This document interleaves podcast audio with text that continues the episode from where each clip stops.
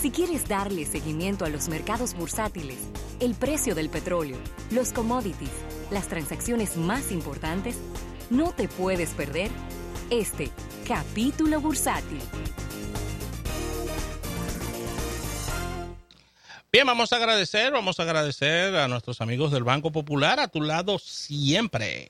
Mira, Rafael, y una, una de estas franquicias eh, muy conocidas de los Estados Unidos, óyeme, con unos resultados preocupantes, ya que Domino's, Domino's, esta franquicia de pizzas, eh, pues tuvo un, una- un trimestre preocupante en ventas Sí. en el tercer trimestre Ante- del año. Es que Domino ha tenido muchas situaciones en redes sociales por...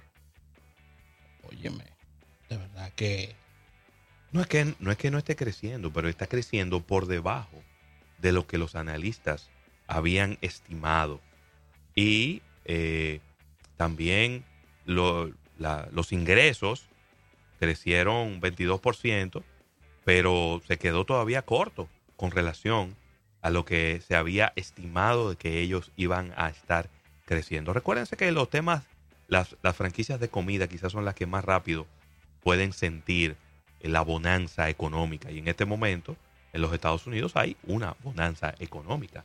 No nos, no nos llamemos a engaño. Así que preocupante eh, lo que está ocurriendo con esta, con esta franquicia. Vamos a ver cómo puede ir mejorando en los próximos trimestres, Rafael. Por, Mire, otro, por otro lado, disculpa, el- los índices bursátiles están todos positivos en el día de hoy. Una buena noticia. Eh, recuperándose después de una semana pasada que fue eh, devastadora para los inversionistas. El Dow Jones está creciendo 448 puntos en el día de hoy, lo que es un 1.77% positivo, 25.698.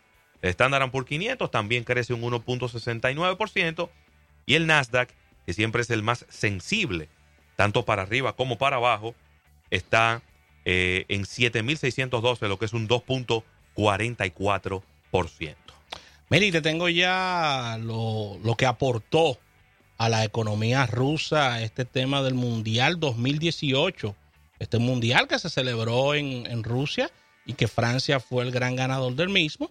Y es, era un número muy demandado por la población y por, y por diferentes entes económicos y políticos en Rusia, debido a que recuerda que se hicieron inversiones multimillonarias en diferentes estadios y en diferentes, eh, diríamos que, que obras para que este mundial se llevara a cabo.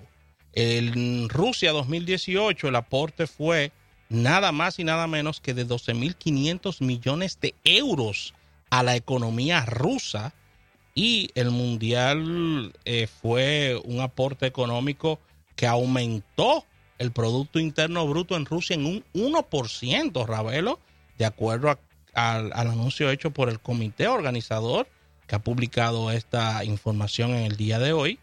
Y recuerden que esto, este torneo se realizó en el mes de junio y la verdad es que eh, generó bastante, bastante pasión este, este mundial y las cifras eh, se revelan en este informe bastante sorprendente ya que este, este se le presenta inclusive a los amigos de Qatar que están organizando el próximo mundial para el año 2022.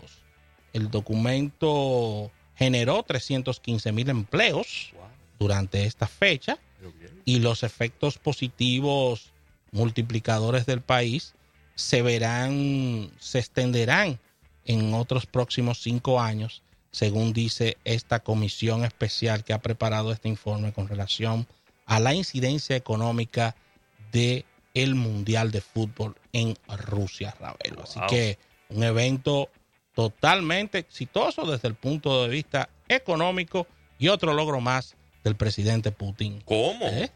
Cuatro años más y después hablamos. Metí esa cuña ahí,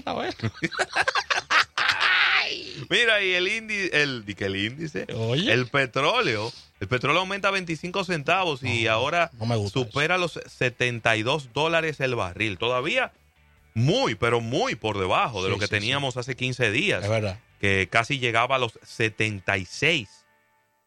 72 dólares el crudo ligero de Texas, mientras que el Brent se coloca en 81 dólares con 44 centavos. El gas natural ha estado eh, al alza y está en 3 dólares con 25 centavos el metro cúbico, mientras que el oro, que hoy está ligeramente negativo, ha estado mejorando y está en 1.226 dólares la onza. Así que eso es lo que está ocurriendo. Qué liazo sea, tienen esta gente con Arabia Saudita. Señor, que entró a un consulado a pedir una visa y no salió. ¿Cómo? ¿Y por qué? ¿Se quedó, a vivir allá? Lo interrogaron y que el interrogatorio salió mal y el hombre, y el hombre falleció, Rafael. Qué liazo se le ha armado. Que falleció. Y eso, lamentablemente, usted dirá, bueno, pero ¿y qué tiene que ver que haya ocurrido una muerte dentro de un consulado? Señores, Arabia Saudita es uno de los países que tiene más incidencia en la economía del planeta entero. porque ahí es donde más se produce petróleo. Y esas son las gente más influyentes en el mundo del petróleo. Sí. Y tiene muchas inversiones en, Estados Unidos y otros países. ¿eh? Pues tú no viste que arrancó para allá el, secretario de Estado. Eh, es un problema. Pompeo. Eso, eso, Michael Pompeo. Sí, arrancó para allá de una vez, se montó un avión, arrancó para allá, qué, qué, qué, lo que había pasado. Mira, Ravelo, y a otros que hubo que desapartar fue a los amigos de Canadá y Estados Unidos que... Se fueron al bollo. Eh, casi, casi. Porque es que ellos tienen una disputa comercial con Trump con relación al tema del acero. ¿eh?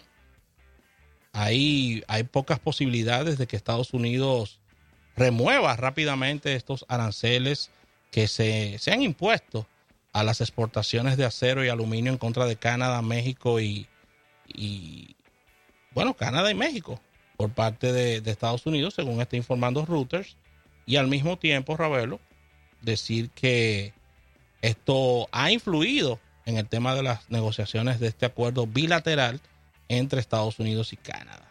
Así que no hay muchas esperanzas de que estos aranceles se, se muevan y el gobierno del presidente Trump ha impuesto estas sanciones a Canadá y a México.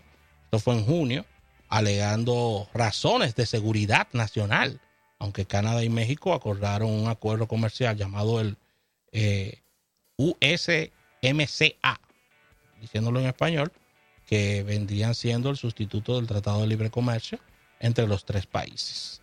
Así que Canadá es el mayor proveedor individual de aluminio y acero de Estados Unidos y a Washington le preocupa que otros países puedan intentar enviar suministros a través de Canadá y simular que los metales fueron producidos en instalaciones canadienses. Ay, Rabel, un engaño. Cómpralo fuera y mándaselo a los gringos para que crean que somos nosotros los que lo estamos produciendo. Oye, oye, qué chisme. Y, y digo que eso es un chisme. Y eh, las preocupaciones eh, canadienses eh, son bastante intensas con relación a este tema porque esto genera una influencia negativa en la negociación del tratado bilateral con los Estados Unidos, Ravelo.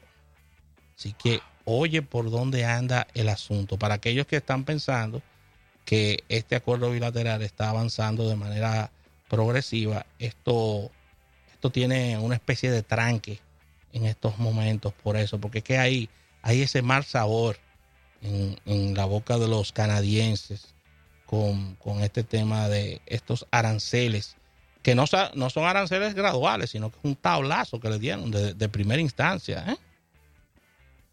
Así que muy lamentable esto. Así que con esta información cerramos este capítulo bursátil del día de hoy, dando las gracias a nuestros amigos del Banco Popular, a tu lado siempre.